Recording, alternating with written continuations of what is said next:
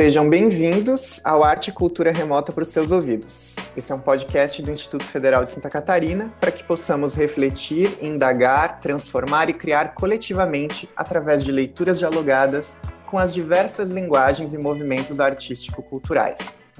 Esse podcast é produto de extensão do projeto Descontrole Remoto, Literatura como Sobrevivência, Indagação e Transformação em Tempos de Isolamento Social, e ele possui relação dialógica com o um projeto de extensão que propõe e organiza o encontro de hoje, que é o Nas Entrelinhas.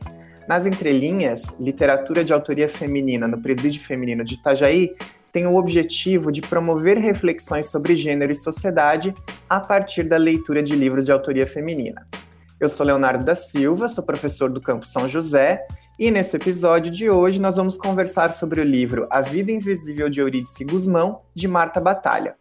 Hoje a gente conta aqui com a presença remota de docentes, técnicos administrativos em educação e também estudantes que fazem parte do projeto Nas Entrelinhas. Contamos ainda com um convidado especial, o professor Maximiliano Torres.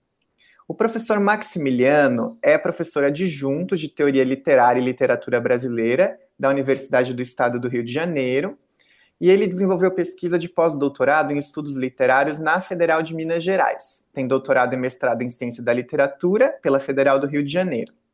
Ele é do quadro permanente do Programa de Pós-Graduação em Letras e Linguística e é pesquisador associado do Instituto de Literatura Comparada Margarida Louça da Universidade do Porto.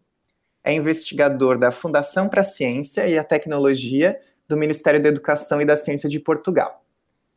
As suas pesquisas versam sobre as áreas de teoria literária, literatura comparada e literaturas de língua portuguesa, com ênfase em crítica literária feminista, teorias feministas decoloniais, estudos queer, gênero, homoerotismo, sexualidades, transexualidades e ecofeminismo. Professor Maximiliano, seja bem-vindo.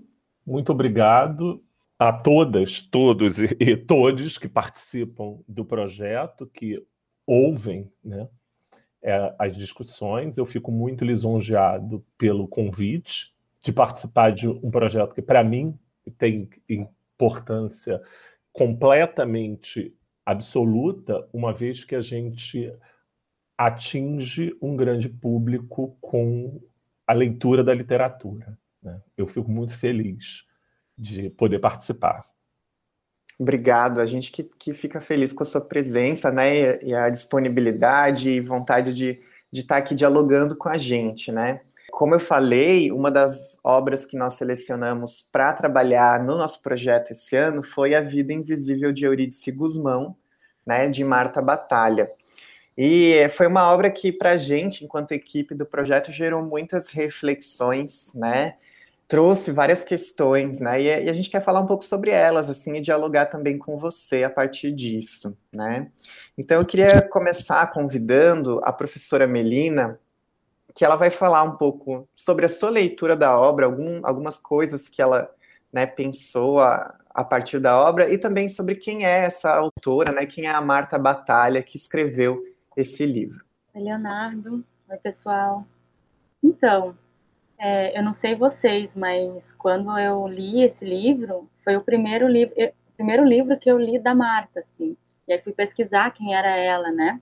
Então ela é uma escritora, ela nasceu em Recife, cresceu no Rio de Janeiro, né? E a gente, à medida que a gente vai lendo é, a obra, vai lendo o livro, a gente vê o quanto que essa, essa vivência dela no Rio de Janeiro influencia a escrita do texto, né? A construção dos personagens, o enredo e tudo. E ela já está há alguns anos radicada ali nos Estados Unidos. Então, hoje ela mora lá, né? Fala desse lugar. Ela já foi também, antes de ser escritora, né? Ela já foi jornalista, ela fundou uma editora e hoje ela se define, né, ela, ela diz que escolheu esse caminho enquanto escritora, teve coragem de ousar é, assumir, né, esse caminho. Outra coisa que é bem interessante do livro, que eu não sei se as pessoas sabem, ele foi, ele fez sucesso antes no exterior do que aqui no Brasil, e ele foi, também ele virou filme, né? Bom, para mim, gente, e pensando, várias coisas me chamaram a atenção, é, eu separei, assim, muitas coisas interessantes. Mas eu acho que eu queria começar trazendo que me chama muita atenção esse cenário das tramas do livro, assim, as personagens, o enredo, bem restritas e que toda a história se passa no espaço doméstico, né, no espaço da casa.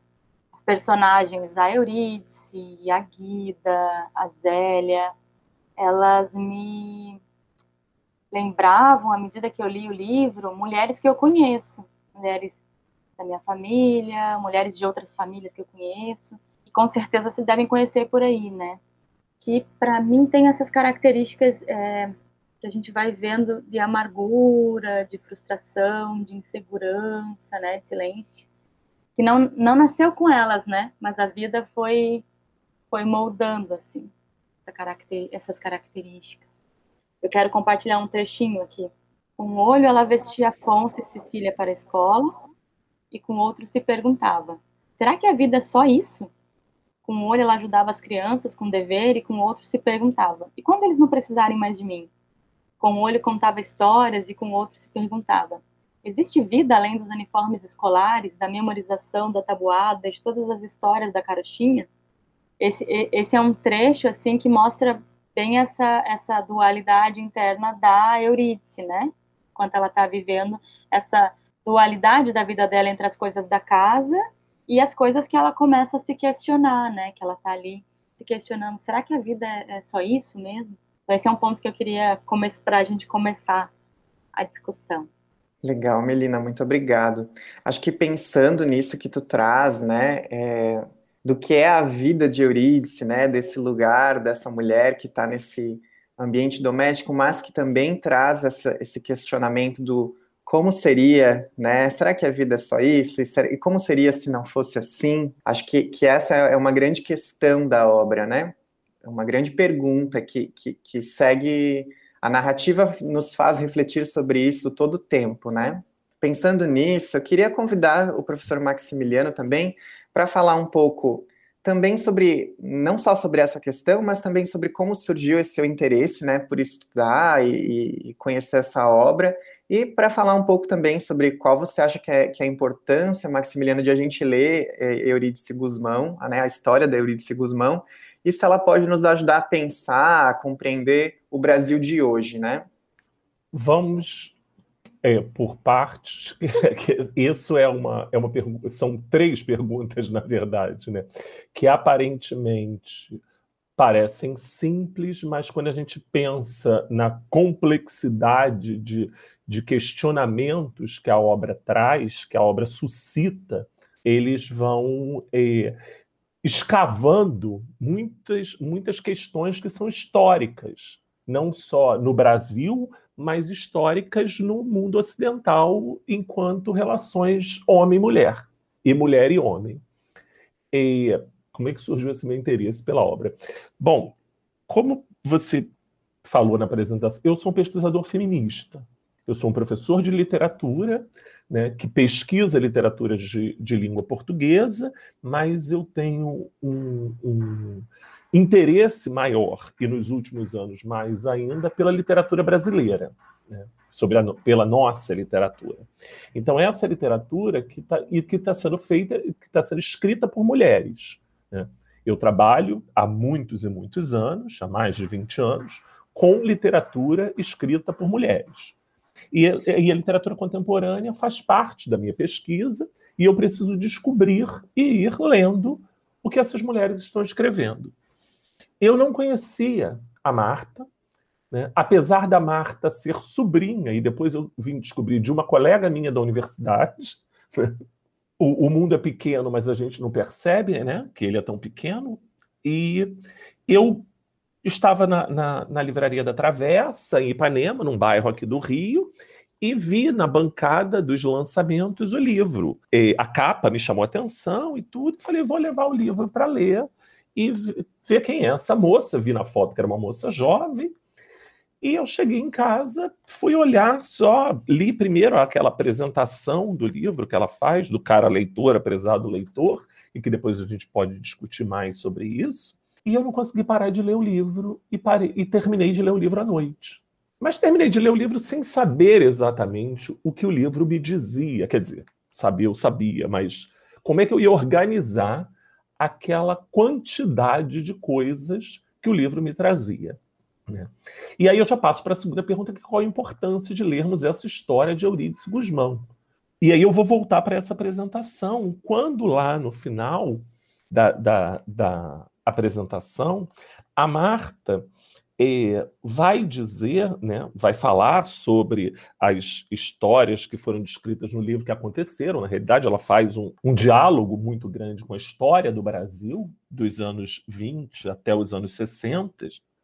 E ela vai falando dessa figura feminina que está é, presente ali. E no final, ela vai dizer que elas ficam na festa, quietinhas, voltam quietinhas para o sofá e olham os jovens abrindo os presentes com o jeito de quem só consegue ver o passado. E de seguida foram baseadas na vida das minhas e das suas avós. Esse é um ponto que foi o primeiro tropeço que eu dei no livro, porque eu falei: não, quantas Eurídices ainda existem? Quantas Eurídices estão sendo formadas para serem Eurídices? Né?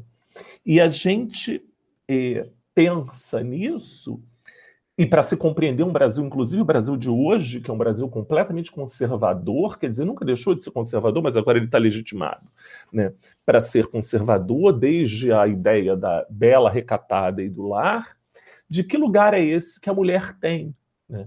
De que lugar é esse que está naquilo que a, a, a Carole Patman chama de contrato sexual, que estabelece essa diferença? Por que, que ela tem que estar ali? O, o trecho que a, a Melina acabou de ler para gente, ele me faz lembrar um livro que fez muito sucesso na década de 60, chamado A Mística Feminina, da Beth Friedan, que era uma jornalista norte-americana, que ela está entendendo aquela contemporaneidade, ela está entendendo que assim a gente vive um pós-guerra, os Estados Unidos estão dando máquina de lavar, é, é, cafeteira, batedeira para as mulheres, aí tem aquelas propagandas das mulheres lindíssimas com aquele sapato alto, e ela faz uma entrevista e essas mulheres, essas mulheres brancas de classe média, elas estão infelizes. E quando ela escreve a mística feminina, o primeiro capítulo do livro ela intitula de O Mal Sem Nome. Porque ela quer saber que angústia é essa se essas mulheres, dentro de uma percepção cis heteropatriarcal, elas têm tudo. Elas são a rainha do lar e elas têm todos os objetos em casa para ajudarem no trabalho. Então, que mal é esse? E isso o livro traz. Né? Eurídice é uma mulher branca de classe média da Tijuca, né, que é um bairro de classe média aqui no Rio de Janeiro, na Zona Norte, mas que tem tudo. O marido é um, um, um funcionário público, ela é objeto de inveja de Zélia, mas ela tem um, um grande vazio dentro dela. E eu acho que esse grande vazio é o vazio que a gente não conseguiu até hoje preencher totalmente, uma vez que as lutas, os marcadores de diferença é, sexuais e de gênero, eles estão aí para lembrar para a gente o tempo todo quais são os lugares. Né? As instituições fazem muito isso, a escola faz isso, a, a, família faz isso, a igreja faz isso. A parte do livro em que Eurídice é completamente esculachada pelo marido por conta da, da, da escrita do livro de receitas, e depois ela vai para a cozinha, arrumar a cozinha com Cecília, e Afonso vai com o pai para a sala para ouvir o rádio, e Cecília seca os pratos em cima de um banco. E ela fala: Você será uma, uma, magnífica dona de casa, uma ótima esposa. Esses são os marcadores de diferença. E tem uma coisa no livro também que me chama a atenção: é que um leitor desavisado, quer dizer, desavisado não, porque não existem leitores desavisados. Um leitor conservador, ele pode entender essa obra como um manual de bom, comporta bom comportamento feminino. Porque o narrador, brilhantemente, isso a, a, a Marta faz, ele brinca o tempo todo com os estereótipos. Ele não cria um juízo de valor, mas ele vai botando o leitor para pensar. A obra, o que mais me chama atenção na obra é isso. Ela bota a gente no quarto para pensar. Vai para lá, vai para o canto e pensa nessas relações. Eu acho que eu respondi. Sim, com certeza. Uma das coisas que me chamou muito atenção na obra, né, ao ler, ao ler o, o livro, né, eu estava sempre pensando também sobre essa questão de classe, de raça, né? Então, assim, Eurídice e a Guida são, elas são mulheres brancas, né, de uma classe social específica, né? Então, fiquei muito pensando nessa interseccionalidade de raça, classe e gênero, né? Claro, né, elas, elas estão numa sociedade patriarcal, machista, é, que, como o professor Maximiliano falou, ainda é, são características da sociedade atual ainda, né, então a gente ainda tem essa, essa polarização de gênero muito forte, né. Mas a gente pode comparar essa posição social da Eurídice e da Guida com a da empregada delas, por exemplo, a Maria das Dores, né. E a Maria das Dores ela não tem muito, muito espaço na obra, né? Mas me parece que a, que a narração, né, a escrita, é um pouco consciente disso, né? Um pouco não, bastante consciente disso. Tem um trecho, por exemplo, que diz: Mas esta não é a história de Maria das Dores. Maria das Dores, inclusive, só aparece por aqui de vez em quando, na hora de lavar uma louça ou fazer uma cama. Esta é a história de Eurídice Guzmão, a mulher que poderia ter sido. E aí, embora seja é, em momentos muito específicos, né, mas me parece que é uma narrativa muito consciente que faz essa crítica, né, e que essa própria invisibilidade da Maria das Dores na narrativa me parece promover uma reflexão sobre questões de raça e classe, né, ou, ou parece proporcionar que essas reflexões sejam feitas pelo leitor, né. E aí eu queria saber um pouco de como é que você vê é, essa, esse papel da Maria das Dores, né? E essa, e essa, essa possível crítica a, que, né, a, a, questões de classe, de raça, interseccional, interseccionadas aí com gênero nessa, nessa obra. Se você puder compartilhar com a gente, Maximiliano. Então, Leonardo, isso é uma, é uma, essa pergunta é muito interessante pelo seguinte eu vou voltar com a questão com a minha eh, relação com a obra. Né? Depois que eu li a obra, eu fiquei completamente interessado e, e fiquei dividindo com os meus alunos, com o meu grupo de pesquisa.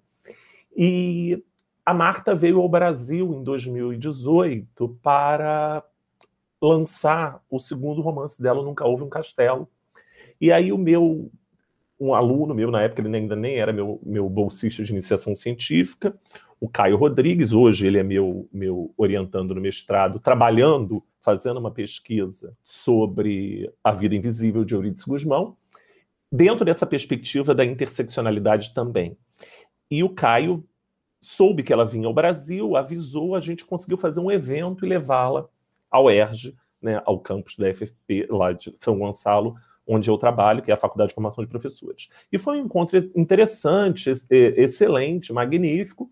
Ela conversou muito com os alunos, sobretudo sobre a vida invisível, que todo mundo já tinha lido. E aí tem uma coisa que me chama a atenção. Não tem nenhum marcador na narrativa que diga que Maria das Dores é negra. Mas quando a gente pensa nela, a gente pensa sobre questão de raça, como você disse. Porque a questão de classe, raça, elas estão absolutamente imbricadas. Uhum. Maria das Dores é uma empregada doméstica. Não nada diz que ela seja negra. Né? É que dentro do nosso imaginário escravocrata e racista, porque escravocrata, a gente estabelece esses lugares. E isso é importante, porque a narrativa provoca isso. Né? Uhum. Os alunos ficam meio culpados quando eu chamo a atenção de que ela não é negra. Eu falo, não. É, é lógico, tem, a gente tem que ter uma culpa, sim, porque a gente cria, a gente, isso é repetição social. A gente vai repetindo sem querer. Lutar contra a repetição social é uma luta diária. Essa é a noção de interseccionalidade, ela é hiper importante, assim, ela não pode mais se desvincular dos estudos feministas, nem, nem de nenhum estudo que trabalhe identidades, porque está tudo misturado. Né? Quer dizer, ao mesmo tempo que está tudo misturado teo, no, num viés teórico, está tudo muito seccionado num viés social. É a história de Euridice, mas é a história de Euridice que carrega Guida, que carrega Zélia e que carrega as leitoras que estão lendo.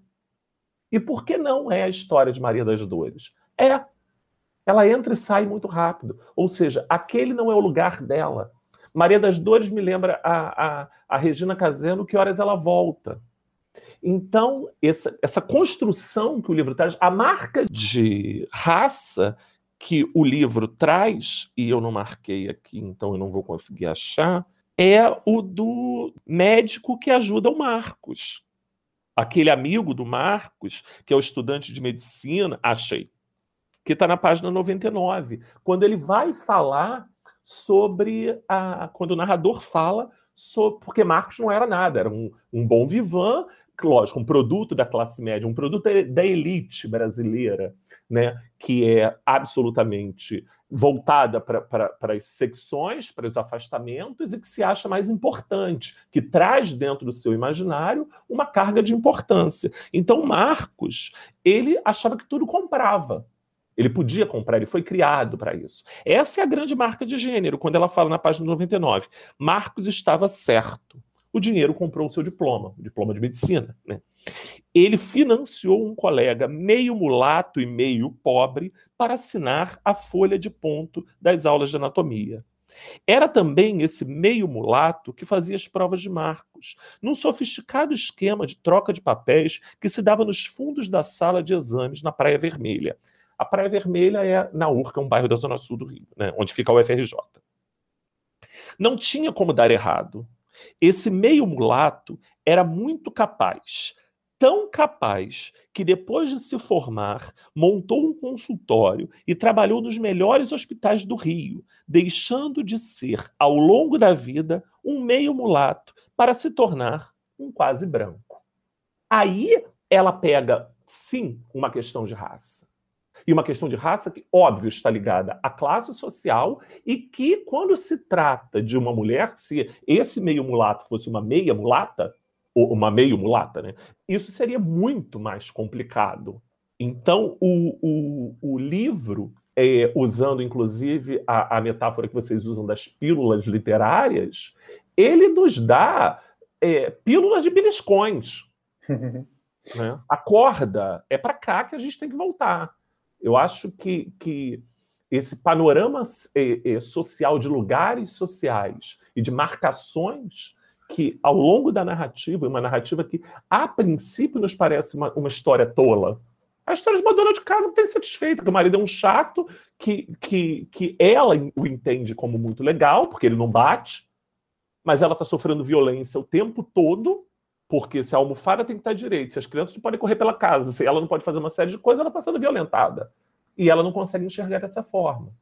Porque o, o, a construção do pensamento social não a permite pensar. Né? E Maria das Dores tem o lugar dela.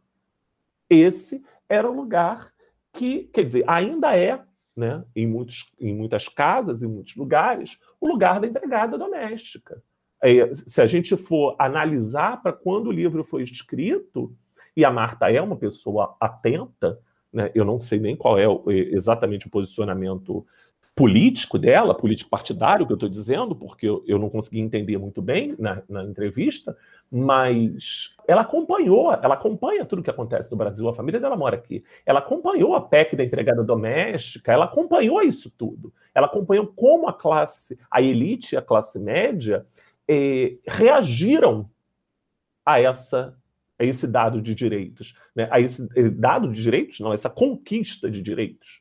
Né? Tem que pagar é, é, INSS, tem que pagar fundo de garantia, e a, e a elite enlouqueceu porque ainda acha que o trabalho doméstico é um trabalho escravocrata.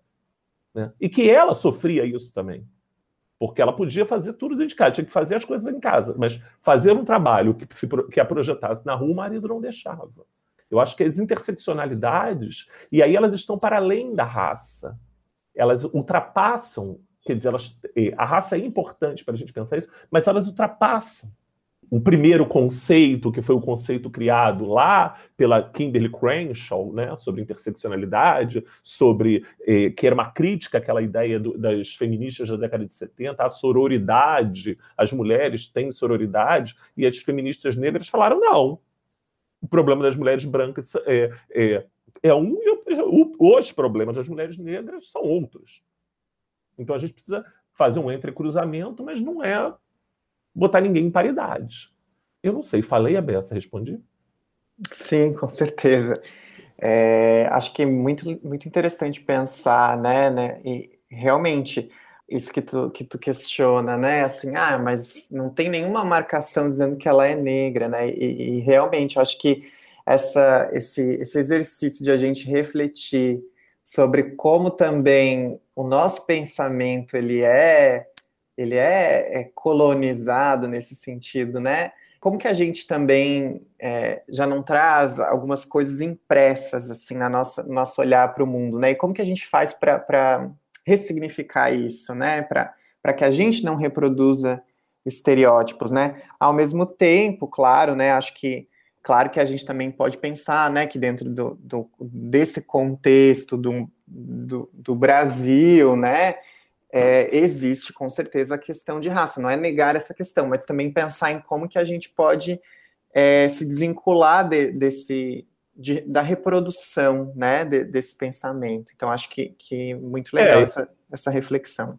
Eu acho que nessa, nesse sentido o, o antirracismo é a saída. Não, uhum. não adianta não ser racista. Né? Perfeito. É, é ser antirracista, porque aí a gente vai o tempo todo brigar com a nossa formação é, é, social, intelectual, religiosa, inclusive. Né? Uhum. Né? A gente precisa deslocar esses lugares de formação. E isso o livro ajuda muito, porque a gente reflete sobre isso.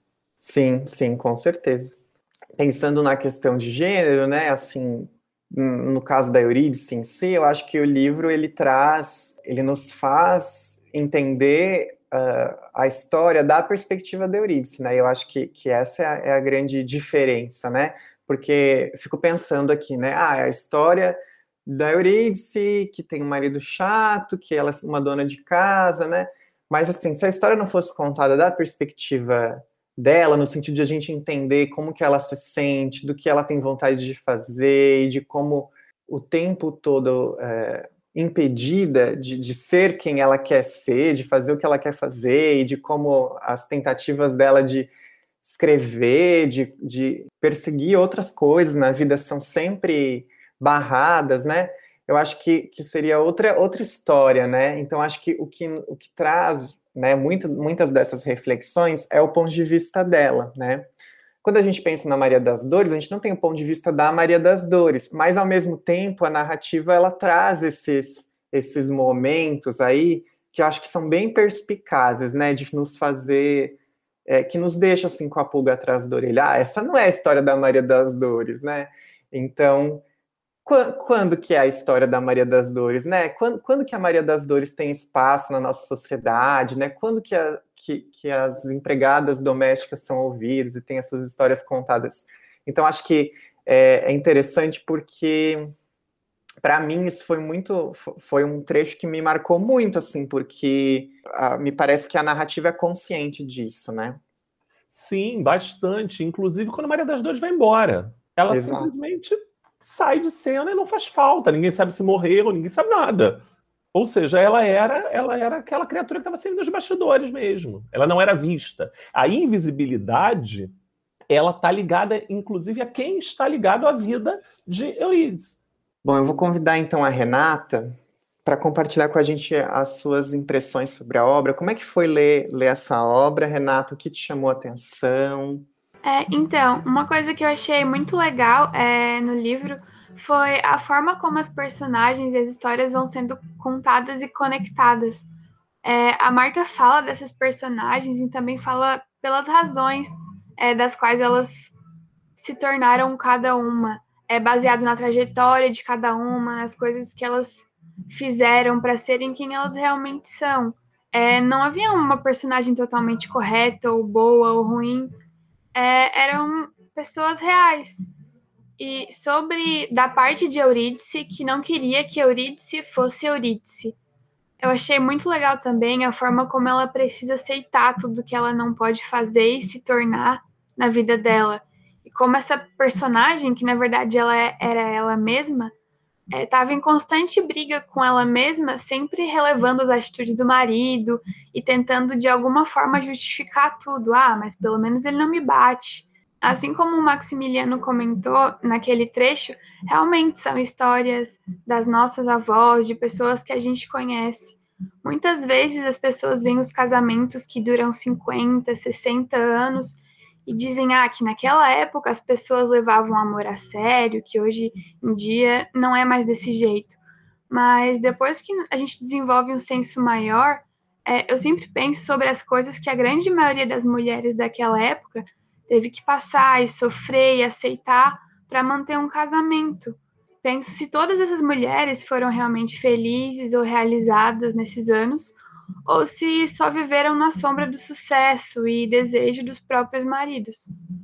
Hoje, por exemplo, muitos casamentos terminam com menos tempo, não porque não tem mais amor ou porque é, as mulheres estão diferentes, Sim, de alguma forma sim, mas elas não aceitam mais serem controladas, manipuladas, ver os seus sonhos, anseios no geral invalidados pelo companheiro. Apesar de, claro, ainda existe uma grande parcela que se torna eurídice todos os dias, que é presa por dependência emocional, financeira, medo, enfim.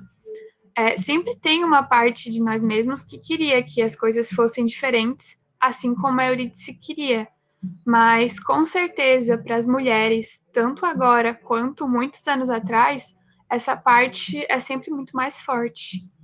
Dando seguida ao que a Renata falou, né, o que eu gostaria de trazer, que foi a minha reflexão, foi sobre o subtítulo, a chamada do livro, onde ele diz que essa é a história de Eurídice Guzmão, a mulher que poderia ter sido. Então, na história, a gente vê a Eurídice se desenvolver é, e se desenvolver em várias tarefas que ela tenta fazer, né? Desde as tarefas mais banais que fossem. Se ela tentava cozinhar, ela virava uma cozinheira de mão cheia. Se ela tentava costurar, ela conseguia costurar muito bem. É, então, ela podia realmente ter sido muitas coisas. E a autora ela vai abrindo um mar de oportunidades para Eurídice, mas ao mesmo tempo um mar de deveres. A grande maioria no lar.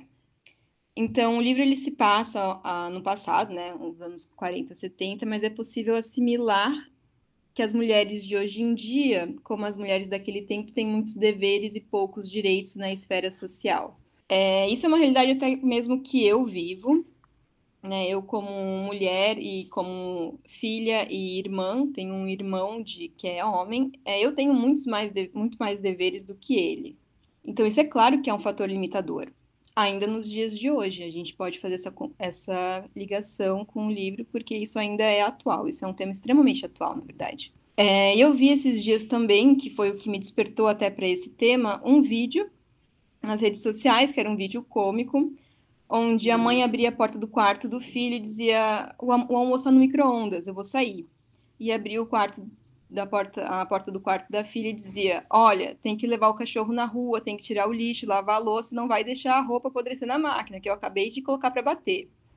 Então, essa é a, é a, realidade, é a realidade de hoje. É, é realmente um exemplo assim muito vívido que a gente sofre cotidianamente. Essa foi a minha reflexão principal do livro, assim, dentre outros temas muito importantes que ela traz, né? Isso me marcou bastante, assim. Legal, Elisa. Obrigado, Renata, também. Obrigado, Elisa. Eu queria complementar dizendo que como que eu conhecia esse livro, né? Na verdade, eu conheci na, no cinema por meio do filme, né? Primeiro assisti ao filme, me chamou muito a atenção, as pessoas comentando sobre o filme, e aí fui assistir com uma amiga. E aí eu queria fazer essa relação com o que vocês dizem, né? Que é a história de muitas mulheres e que e a gente vê essas histórias e, e, se identifica com essas histórias a partir da história de Eurídice, né? Mas também queria dizer que é muito diferente, foi muito diferente pensar em eu enquanto homem assistindo aquele filme e a minha amiga, né? Então eu lembro que a minha amiga ela ficou muito mal com o filme, né? É, e que, claro, eu também fiquei, né? É, a gente, a gente se, né, é tocado pela história mas a história dialoga com ela de outra maneira, porque pela, pela vivência dela enquanto mulher, né? Então acho que e não só a experiência dela, né, mas também da sua ancestralidade, da sua mãe, da sua avó, da, das mulheres que ela conhece, das Marias das Dores, né, da, das Eurídices, das Guidas, enfim, que são muitas, né? Então é, é muito legal pensar em como, né, legal, não, mas interessante, importante pensar em como essa história não é só a história da Eurídice, né? A história de muitas mulheres, que é o que a, a autora já traz lá no início da, da obra, né? Bom, eu queria convidar é. a Melina para trazer um, um pouco mais sobre a sua leitura. Maximiliano também fica à vontade, se quiser comentar. Não, eu queria só aproveitar o que a Renata falou e o que você também levantou, é, para dizer isso que é assim, é realmente eu concordo, claro que a experiência de uma mulher lendo essa obra, de assistindo ao filme que tem um outro recorte, porque é uma adaptação, mas é muito diferente da experiência de um homem que tem uma, uma trajetória completamente diferente, né? Desde que há aquele, aquele momento do que a, a Judith Butler chama da interpelação do gênero. Né? Quando a ultrassonografia diz é menino ou é menina, aquilo já está marcado. Uhum. Aquele destino, aquelas, aqueles privilégios, aqueles deveres né, e aqueles direitos já estão marcados antes mesmo daquele sujeito vir ao mundo, uhum. antes mesmo de se tornar um sujeito concreto. Né? Uma ultrassonografia já demarca isso. Tem uma parte do texto, logo no início, na página 11, quando fala do nascimento de Cecília e Afonso. Quando diz Cecília veio ao mundo nove meses e dois dias depois das bodas. Era um bebê, era uma bebê risonha e gordinha, recebida com festa pela família que repetia é linda. Afonso veio ao mundo no ano seguinte. Era um bebê risonho e gordinho, recebido com festa pela família, que repetia: é homem. Então, essa e, e, e, esse é linda e esse é homem, eles estão em itálico no texto. Ou seja, essa marcação já dá uhum. para o leitor, mas peraí, existe um, um, lugar de gênero aí que é diferente, né? E que vai, vai demarcar toda uma experiência e tudo. Mas eu acho que essas coisas da experiência elas são importantes, mas eu vou só levantar, e isso é, uma, é um, um questionamento que eu sempre faço, do quão importante é esses homens, é óbvio que eles não vão é, pegar a experiência dessas mulheres, nem vão é, sentir essa experiência, porque não podem, isso é impossível de acontecer. Mas é bom que eles participem dessas narrativas. Uhum. Né? O feminismo é um problema dos homens também principalmente. Principalmente, exato. Enquanto os homens não pensarem no feminismo, o machismo ele vai continuar acontecendo. Não que não tenham mulheres machistas. A gente tem que lembrar que homens machistas são criados por mulheres. Né? Existe toda uma reprodução de, de, de uma sociedade que precisa se libertar. Né? Mas só para fechar esse comentário, o que a Renata falou é muito interessante, Renata, que quando ela também, um pouco acima dessa fala das crianças nascerem, ela vai falar do lugar dela, né, é, é, de esposa para baixo, por conta da história da, da lua de mel. E aí ela vai dizer que lá de baixo Eurídice aceitava, ela sempre achou que não valia muito. Ninguém vale muito. Quando diz ao moço do censo que no campo de profissão ele deve escrever as palavras do lar. E aí a gente entende essa, essa divisão de trabalhos. O que é um trabalho que vale e o que é um trabalho que não vale. O que, que o capital, o que, o que, que o capitalismo faz com a gente? Quem é que está no, no, no, no eixo do capitalismo é aquele que vai para a rua trabalhar e trazer a comida para dentro de casa. Mas para ele ir para a rua trabalhar e trazer a comida para dentro de casa, existe todo um projeto de trabalho e um projeto de cuidado e de afeto, e essas são coisas que a gente precisa discutir sim, porque o trabalho do lar ele não é um trabalho mecânico. Né? Você pode não gostar de ninguém que trabalha com você, você vai lá, trabalha e volta para casa. Mas se você está dentro de uma casa, esse cuidado ele tem que estar ligado ao afeto. Né? Ele, esse trabalho tem que estar ligado ao cuidado e ao afeto. E isso é, é, é de extrema importância né? para a gente pensar como é que as relações do, econômicas, sociais, elas foram se estabelecendo assim. E isso a gente lê na Silvia Federer, assim, o Caliban e a Bruxa. Como é que elas foram se estabelecendo para botar esse trabalho de dentro de casa completamente sem valor. Quando na realidade ele tem muito valor, porque as coisas não se fazem sozinhas. Né? Ele só não vira capital direto, mas ele vai criar mão de obra para capital, porque os filhos vão crescer e vão trabalhar. É uma coisa que me chamou a atenção na sua fala. Eu posso pegar o gancho já do que o Maximiliano trouxe E um ponto que me chamou a atenção na leitura foi, eu acho que a Marta ela é bem feliz quando ela vem a, apresentando essa história e essas personagens que são invisíveis, né? São, são personagens que estão ali, donas de casa, né? Não tem importância, são do lar, né? Porque é só um trabalho, estão é, ali, o, tra é, o trabalho é esse trabalho reprodutivo, né? Que não é pago, é um amor nessa rede de afetos que bem pontuou, né? Que o capitalismo desvaloriza, né? E, e, o quanto socialmente esse trabalho é desconsiderado. E ela vai apresentando, eu gosto muito de ir mostrando as personagens, e ela vai fazendo essa volta ao tempo. Assim. Por exemplo, ela, ela fala da Zélia, né? Então, apresenta essa dona de casa, que seria a Zélia, a Zélia de olhos duros, ou a Guida, ou a Eurídice, e depois ela, ela volta no tempo na escrita e mostra como é que era essa, essa mulher, né, com esse marcador, essas mulheres com esses marcadores, como é que elas eram na sua juventude, como é que elas foram adquirindo algumas características, né, de invisibilidade, uh, os olhos duros, a fofoqueira, durante esses anos, assim, em que esses marcadores de gênero é, e essas violências foram sendo sistematizadas, né? Acho que tu pontuou muito bem isso, né? Tem um trecho que ela fala assim, né? Que ela, ela, ela narra esse, esse nascimento da Zélia de olhos duros. A Zélia não se tornou um simulacro de ornitorrinco assim, de uma hora para outra. Essas coisas de evolução demoram para acontecer. A transformação começou ainda na infância, quando o que era para ser dom se tornou pesar. Do pai ela herdou o gosto pela notícia, da mãe a vida restrita ao lar. Do mundo ganhou desgostos, do destino a falta de escolhas. Formou-se assim a essência da fofoqueira. E a fofoca aqui não é, é bem no termo que a que a Silvia Federis fala sobre é, que não é o termo original do gossip, né? Nessa esse conceito deturpado da fofoca e que fomenta que as mulheres são rivais entre si, né? E elas fofocam umas denegrindo as outras e não no contexto que era originalmente da palavra gossip, né?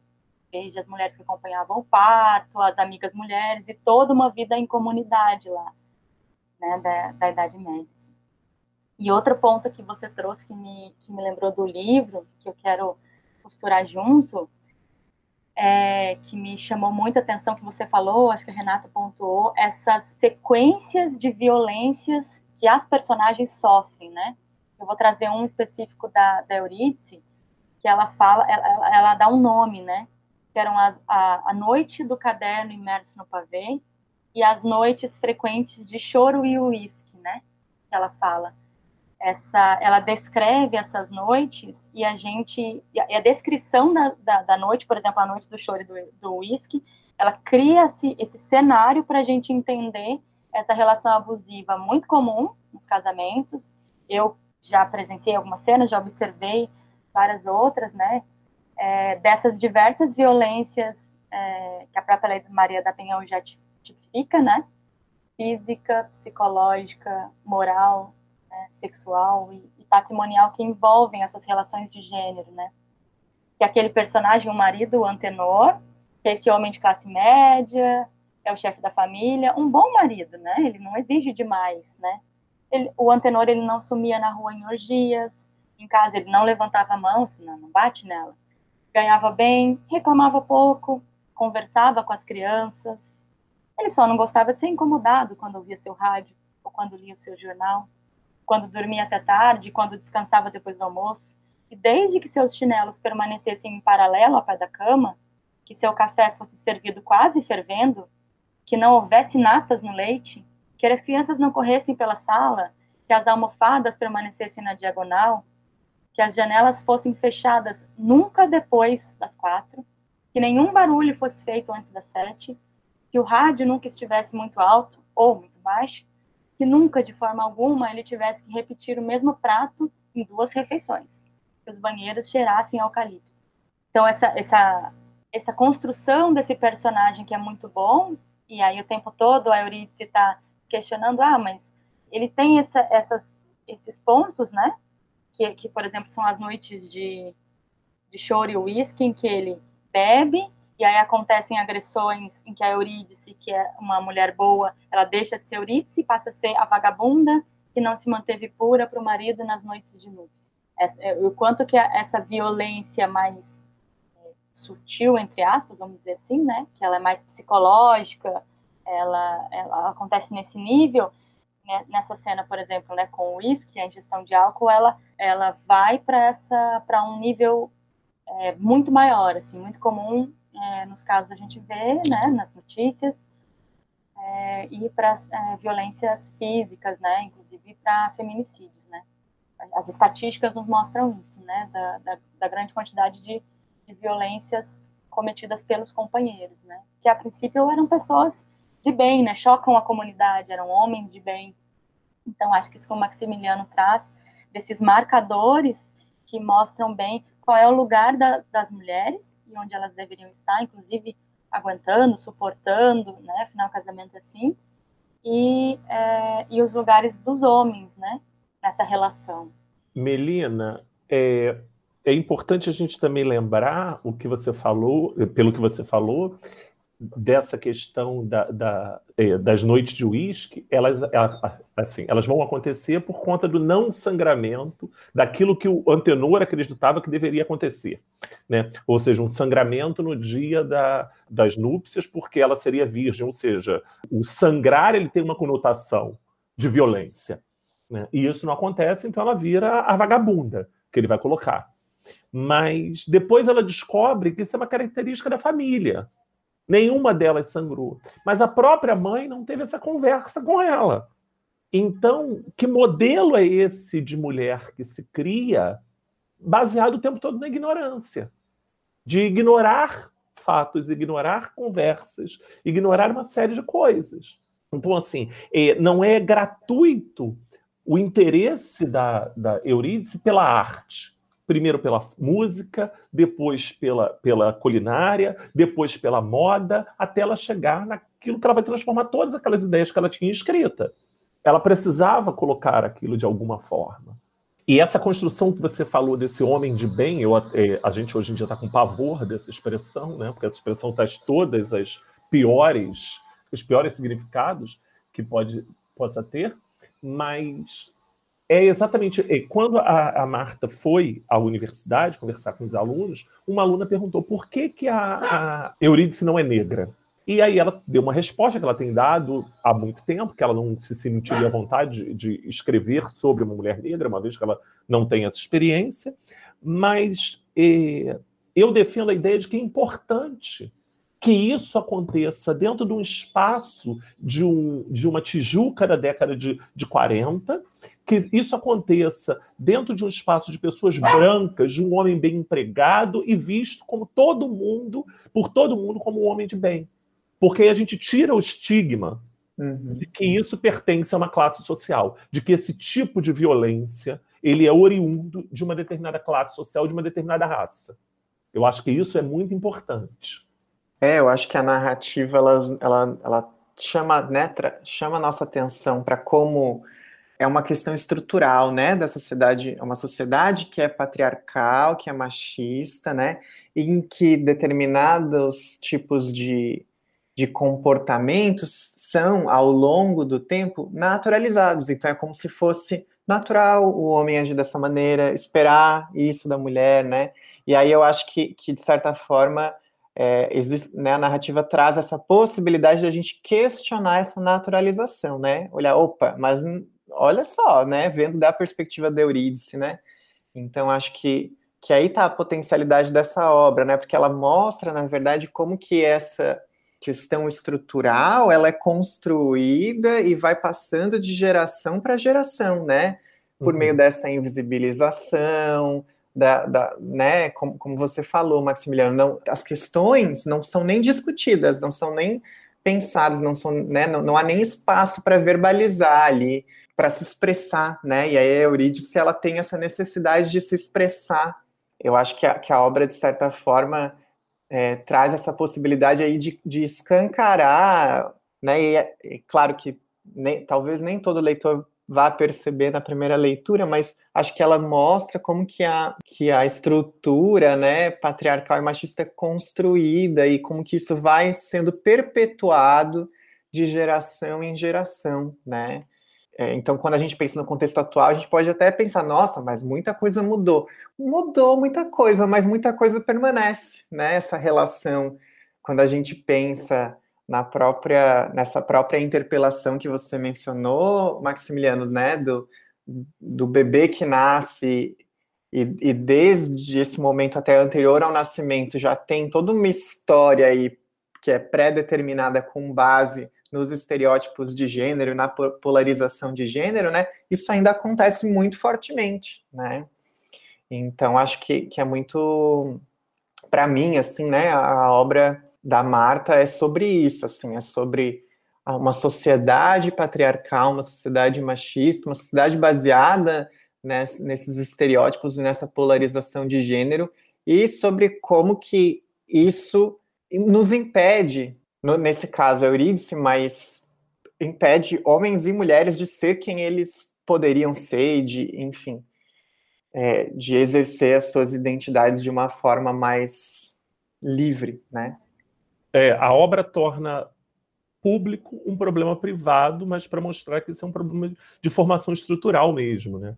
Que esse o patriarcado ele não está do outro lado da rua olhando para a nossa cara. Estou usando aquela imagem que o Foucault faz do poder, né? Ele não está lá olhando para a nossa cara e de olho para engolir a gente a qualquer momento. O patriarcado ele está correndo pelas paredes, pela, pela né? por todos os lugares, porque ele nos forma. Né? No nosso pensamento, inclusive, Sim. né? Bom, eu queria convidar a Raquel também para falar um pouco sobre essa questão e também sobre as suas impressões, Raquel, sobre como foi essa leitura, né? A gente já conversou um pouco e, e é, foi uma leitura pesada, de certa forma, né, Raquel? Leonardo, estou acompanhando aqui o debate e eu concordo, né, com a ideia de que a história de alguma maneira é uma síntese, né, de como a sociedade a própria e a própria cultura acabam moldando, né, a nossa subjetividade, né? A luta aí que a que a Renata comentou, né, é, é a Eurídice que não queria é, ser a Eurídice, né, que é uma luta aí, na verdade, dentro da nossa sociedade que é imposta a todos nós, especialmente as mulheres, né, e, ou a todos nós que sofremos, né, dentro do patriarcado.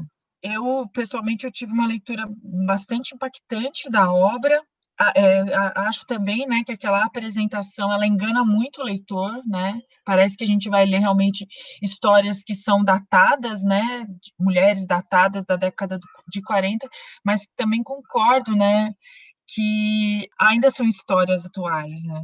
Não tem como a gente pensar, né, eu eu trazendo exemplos, né, próprios, né, eu tenho uma amiga que me ligou outro dia, já é professora universitária, tem doutorado, com é, pós-doutorado até é, no exterior, fala duas línguas, me chorando porque ainda não casou, que não teve filhos, né? Como se fosse se de alguma maneira a, de, a descredenciasse pela família, pelos amigos, né?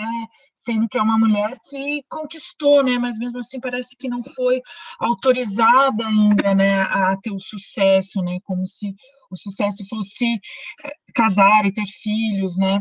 É, me é, penso muito também é, na história da Guida, né, e da Filomena, que criando o Francisco, na minha própria história, né, da minha avó e a minha mãe criando juntos, juntas as, a, eu e minhas irmãs por, por, por uma questão de abandono paternal. Então, assim, é, é são histórias de hoje, né, é, e denúncias, né, de como essas essas opressões elas ocorrem de uma maneira prática, né, quando o marido diz não, quando o companheiro vai embora, mas também acontece na nossa própria subjetividade, né, em, enquanto mulher. Então, para mim teve esse, foi bastante impactante, né, a leitura. Eu queria trazer alguns aspectos também para a gente pensar, né, que achei interessante na obra, que o professor Maximiliano, se ele pudesse comentar, né, a questão dos homens, eu acho que a gente já falou um pouco, né, mas eu fiquei intrigada, né, pensando os homens dentro da narrativa, acho que o tenor é, é também uma síntese, né, de, como até a Melina comentou, né, do homem que não é violento, mas é, né, do, do próprio Marcos que abandona, né? É, é, apaixonado, mas enfim, ele vai viver a vida dele, né? Não vai é, enfrentar o rojão, né? Inclusive, uma questão de classe muito forte, né? Nessa história. É, uma parte também que eu fiquei, para falar a verdade, ou até, para mim foi muito forte, o Afonso, né, o adolescente, filho da, de Antenor, né, e da, da Eurídice, ele também ele acaba sendo essa síntese e parece a reprodução do patriarcado, né? Especialmente no momento que ele é, acaba, né, ele descobrindo a sua seu papel social de homem, ele vai é, e a sua sexualidade, ele vai entre aspas se, se aliviar na, na, das dores, né? Que acaba tendo que aceitar não aceitando, né, esse, essa, essa eterna história, né, do quartinho, do, né, da empregada. Então, para mim foi bem impactante, né, como esses homens na narrativa, eles também acabam sendo síntese, né, do, das, das histórias, né, de, das narrativas masculinas dentro do patriarcado, não somente as mulheres, né. E aí eu chamo a atenção do Francisco, que é o filho da Guida, que talvez, não sei o que o professor Maximiliano acha, mas que talvez fuja um pouco desse roteiro, né, do patriarcado. Ele se identifica muito com a Eurídice, né, acaba é, indo com ela, né, nas, nas manifestações, né, ele acaba é, não tendo essa figura patriarcal, né, então talvez ele tenha uma certa também tá, não se encaixa muito né, na, na sociedade, então talvez ele saia um pouco do script, pelo menos eu li assim, dessa maneira, né, é, achei que ele foi um personagem masculino que saiu um pouco ali da, das histórias. Outra leitura que eu fiz, né, até é, vinculando até a ideia do Francisco, é a leitura da, da questão da maternidade. Eu acho que a maternidade é uma questão é, forte, né, porque é, dentro da nossa sociedade ela marca muito o que é a realização do, do, de ser mulher, né?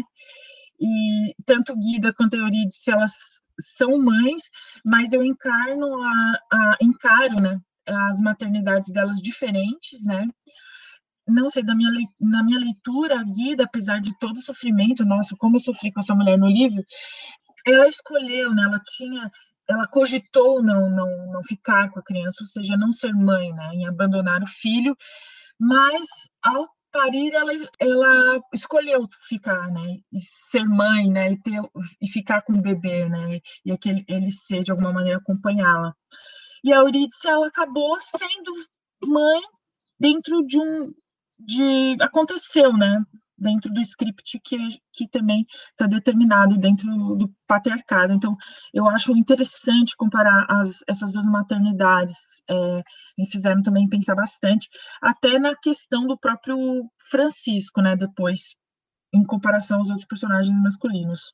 Para finalizar, alguns apontamentos né, que eu anotei na obra, é, o professor também já comentou né, sobre a, a escrita da literatura, né, eu acho que para Eurídice é um pouco é, como ela acabou se forjando no mundo, né?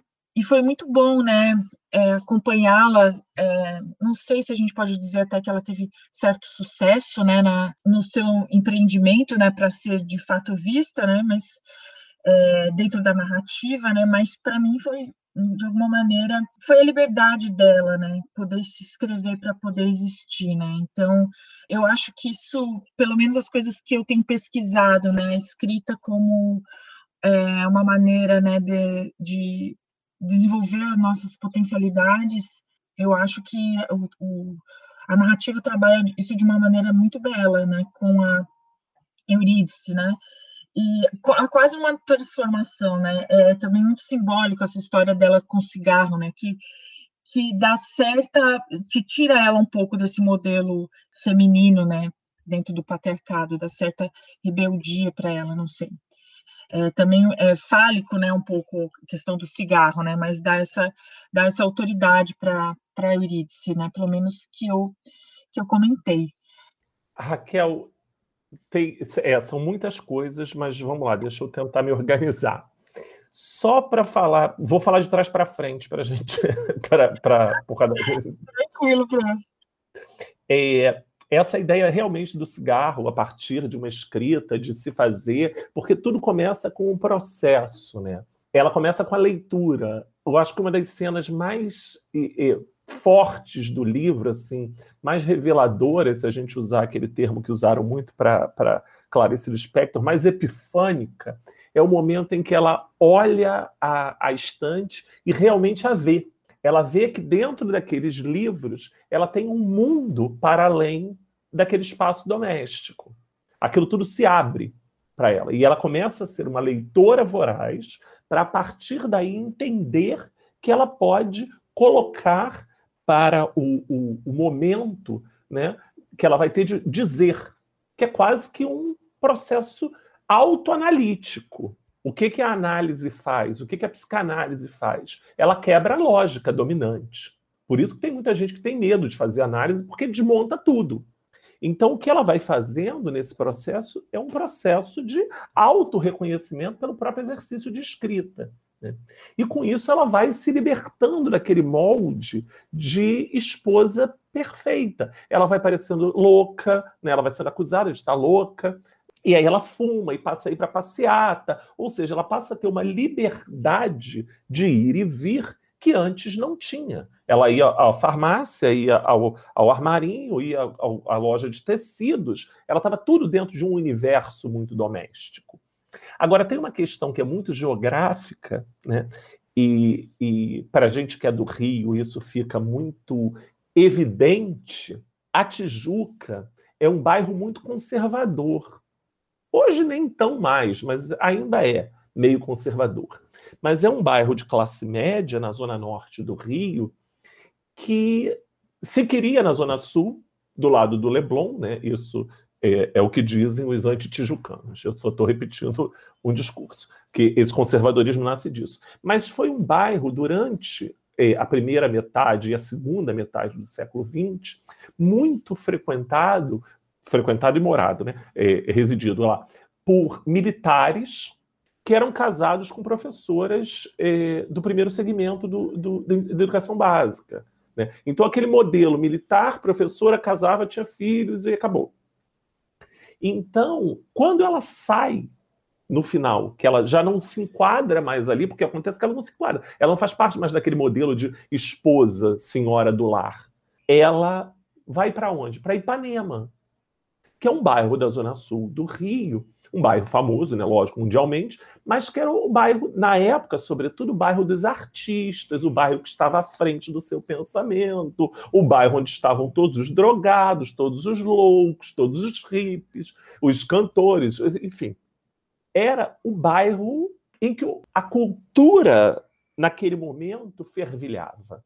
E é para lá que ela vai morar. Então, essa, essa mudança de, de, de, de estrutura geográfica, de expressão corporal, de, que vem de um pensamento, é muito importante para a gente pensar essa nova Eurídice.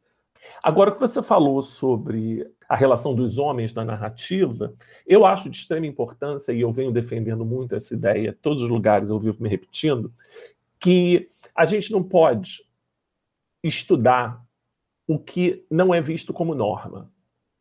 Né? A gente tem que pensar como é que a gente quebra a norma. Então, assim, não dá para a gente discutir feminismo sem falar de masculinidade.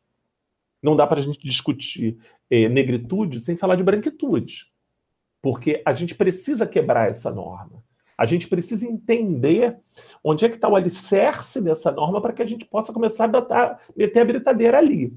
Então, a construção desses, dessas personagens masculinas na narrativa, elas são muito interessantes, porque o Antenor é o senhor de tudo, ele é o funcionário do Banco do Brasil. Ele tem a legitimidade da cor, da pele, ele tem a legitimidade da, da, do gênero, ele tem a, legi a legitimidade da classe social. Mas há os outros homens, inclusive o homem da farmácia, com estupro, que num primeiro momento, assim, tá bom, mas se, se você quer e não pode pagar, você vai ter que pagar de alguma forma. Que tipo de corpo é esse que vira mercadoria? Né? Como é que se entende isso? Então é toda uma construção de um imaginário de ser homem, de ter que ser homem, que a narrativa coloca em questionamento. Certa vez um aluno perguntou se Francisco era gay. Eu falei, bom, a narrativa não diz nada. Mas se você acha que para um homem ele ter uma sensibilidade maior e ele ter uma, uma identificação com uma tia que escreve, que pensa, e ele ter sido criado sem figura masculina, isso coloca gay sim. Eu acho que você realmente precisa se, se reencontrar enquanto leitor. Porque você está colocando dentro de uma caixa identitária uma personagem, que é uma personagem que está ali simplesmente mostrando uma quebra de paradigma. Porque essa relação com as masculinidades ela é muito importante da gente pensar, porque é muito difícil. Eu não estou dizendo que os homens precisam ser perdoados pela história da opressão, veja bem. Mas é muito difícil ser um homem heterossexual nessa cultura. Porque ele deve. Os homens heterossexuais devem ficar de, de dois em dois segundos falando para si mesmo: eu sou homem, tenho que agir dessa forma porque é uma caixa de vidro muito frágil a heterossexualidade masculina. Um, um homem não pode andar de mãos dadas com outro homem na rua. Mulheres amigas se abraçam, se beijam em público. Homens não fazem isso. Né? Alguns até fazem, agora as gerações mais novas até fazem, não se incomoda, mas tô, a gente está falando de um determinado recorte de tempo. E alguns ainda não fazem. Então, isso é, é algo que tem que ser quebrado desde muito cedo essa liberdade do seu corpo, esse direito de ser, isso não te limita, né? E a gente sabe, a gente que estuda gênero sabe mais, cada vez fica mais evidente que gênero e sexualidade não tem nada a ver uma coisa com a outra. Mas o, o essa construção dessa figura de um cis heteropatriarcalismo absolutamente compulsório massacra também os, muitos homens. Eles podem não ter se dado conta, esses homens da narrativa, o quanto foram escrotões mas foram, né? Vou voltar com a, com a metáfora do quarto para pensar. Se for pegar um banquinho e for sentar lá para pensar, vai falar: nossa, o que, que eu fiz? Como é que eu, eu, eu, eu fui responsável pela manutenção disso? É vergonhoso, mas acontece. São criados assim, desde a mais tenra idade. Menino não chora. Tem coisa pior do que isso? Isso é brincadeira de mulherzinha. E é sempre o, o tom do, da diminuição. Tudo que se refere ao universo feminino é menor. Então, a, a construção dessas personagens, ela traz esses questionamentos para a gente. Né? Para a gente pensar esses lugares que também são lugares difíceis. A nossa, a nossa função, sobretudo como, como educadores, é mostrar que, ó, isso não está bom, isso não deu certo. É um projeto que não deu certo. Voltando à questão da, da, da relação das, das maternidades, eu acho que eu estou seguindo direitinho. Se eu esqueci de alguma coisa, depois você me diz. É, é muito interessante também pensar. Eu gosto de dois pontos, dois, dois, dois é, termos que duas pensadoras usam. Né? Uma é a, a, a Simone de Beauvoir, do, no Segundo Sexo, que ela usa o destino de mulher quando ela vai explicar que o que esse destino de mulher está, está completamente configurado naquilo que a gente entende, o ser mulher como aquilo que não é o homem, o segundo sexo, e que está tudo demarcado. E o outro é o Anjo do Lar, da Virginia Woolf, que ela vai falar sobre a mulher escritora né, e que ela tem que matar esse anjo, e não só o anjo, mas as sombras que essas asas do anjo ficam fazendo perante eh, em cima dela o tempo todo. Isso é importante para a gente pensar também, dentro dessa, dessa figura do destino de mulher e do anjo do lar, esse lugar da maternidade. Esse lugar da maternidade que é imposto por uma questão soci, é, é, sociocapitalista, né? porque as mulheres precisavam ficar em casa, já que elas tinham que procriar para que esses homens que nascessem virassem produto do capitalismo. Isso vai sendo é, formulado, reformulado no imaginário de que aquilo é um desejo da mulher que é um desejo implícito de mulher ser mãe, e isso a gente já sabe desde Elizabeth Badanter com o mito do amor materno, que isso é uma construção social. Nem toda mulher é mãe, nem toda mulher quer ser mãe. Nem toda mulher tem espaço em sua vida para uma criança. Então, de uma certa forma, Eurídice talvez não também não tivesse esse espaço.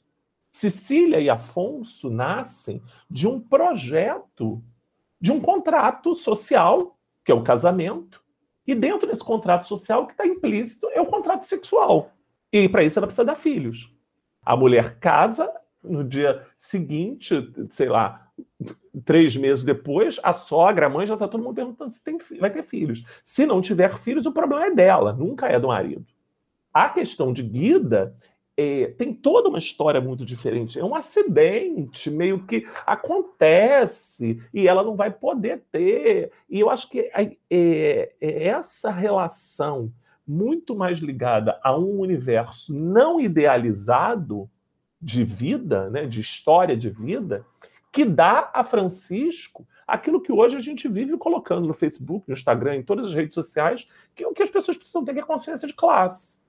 E eu fiquei pensando, né? Eu acho que, de certa forma, a, a, a narrativa nos, no, quebra com essa falácia, né? De que, de que somos livres e, e, os indivíduos podem fazer suas escolhas, né? No sentido de que a história de Eurídice mostra como que, de novo, né? Todo esse patriarcado, que é um, né, o machismo estrutural, decide muita coisa sobre quem ela pode ser e o que ela pode viver e, que, e, e, como ela pode exercer a sua identidade, né?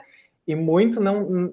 Por mais que ela tente fazer escolhas, então ela busca diferentes atividades, mas no fim a, a sociedade, né, essa, essa estrutura social é tão opressiva que limita, né, muitíssimo quem, quem ela pode ser em termos de identidade, assim. Então acho que de certa forma a obra da, da Marta Batalha nos faz questionar, né, essa falácia, né, porque esse modelo neoliberal está muito presente essa ideia de que você pode ser quem você quiser, né, mas a gente só vai poder ser quem a gente quiser ser a partir do momento que a gente conseguir quebrar com esses padrões, né, esses padrões de gênero nesse caso e também com todas essas desigualdades aí, né, então entender como que o lugar também onde você nasce, a sua classe, tudo isso que não são escolhas, né, acaba determinando muita coisa na, em nossas vidas e, e, em quem a gente pode ser, e de forma desigual. Então,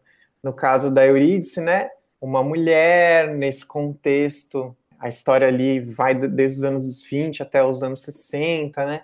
Então, o que a Eurídice consegue, né? Claro que, que, que, é, ela consegue, ela vai tentando achar brechas nesse sistema, né?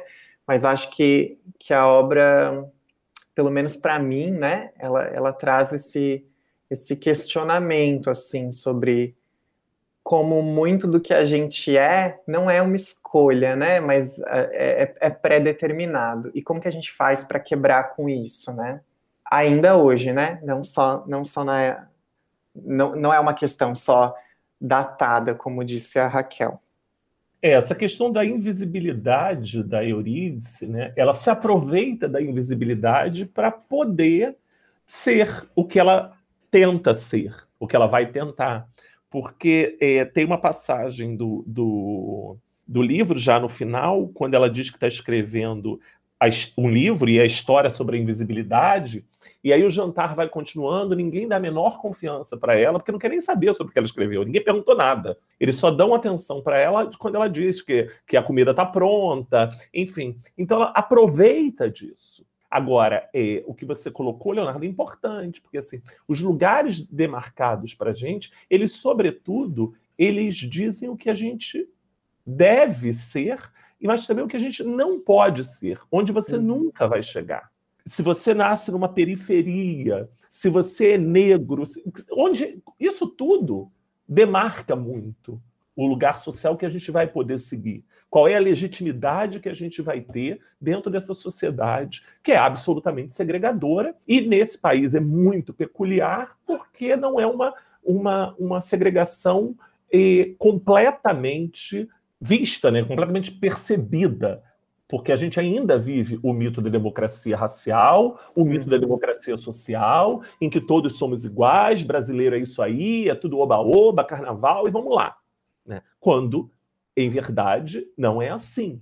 A gente tem uma história que é muito complicada, porque a gente precisa rever essa história, de um, um, país que é, ele fica independente pelas mãos do próprio colonizador, então, isso tem uma, uma função simbólica muito grande no nosso imaginário social. e ele vai o tempo todo. É um país em que, assim, na história do Brasil, a elite nunca perdeu. A elite só ganha.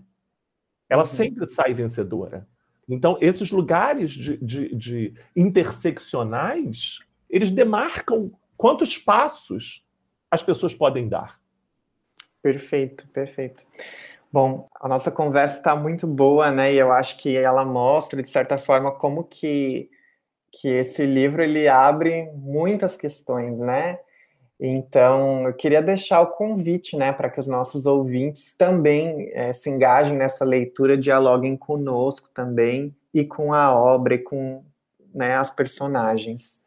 É, gostaria de agradecer muitíssimo é, a participação do professor Maximiliano, e também a participação de, to de todas aqui, né, pre presentes remotamente, todo mundo que faz parte do projeto nas entrelinhas, né.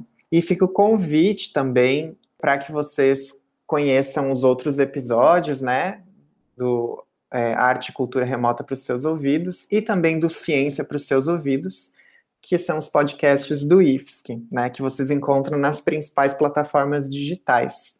É, Para finalizar, então, queria saber se o professor Maximiliano gostaria de né, dizer a, a, últimas palavras. Eu tenho muito a agradecer de poder participar né, desse projeto de suma importância para discutir esse livro, que é um livro que realmente nós poderíamos ficar uns cinco dias aqui falando sobre ele, sem o menor problema, e ainda teríamos o que falar. É, eu estou orientando uma pesquisa e o meu orientando, cada vez que chega perto de mim, ele fala assim, mas eu descobri coisas. Eu falei, sim, esse livro ele é dessa forma. E é um livro para ser lido e relido inúmeras vezes. Né? Muito obrigado. Obrigado, professor. Então, essa foi mais uma iniciativa do IFSC em Casa, né, com o projeto Descontrole Remoto. E o episódio de hoje foi organizado pelo projeto Nas Entrelinhas e teve apresentação é, de Leonardo da Silva. É, foi uma satisfação poder pensar arte e cultura com vocês. Fiquem em casa e até um próximo episódio.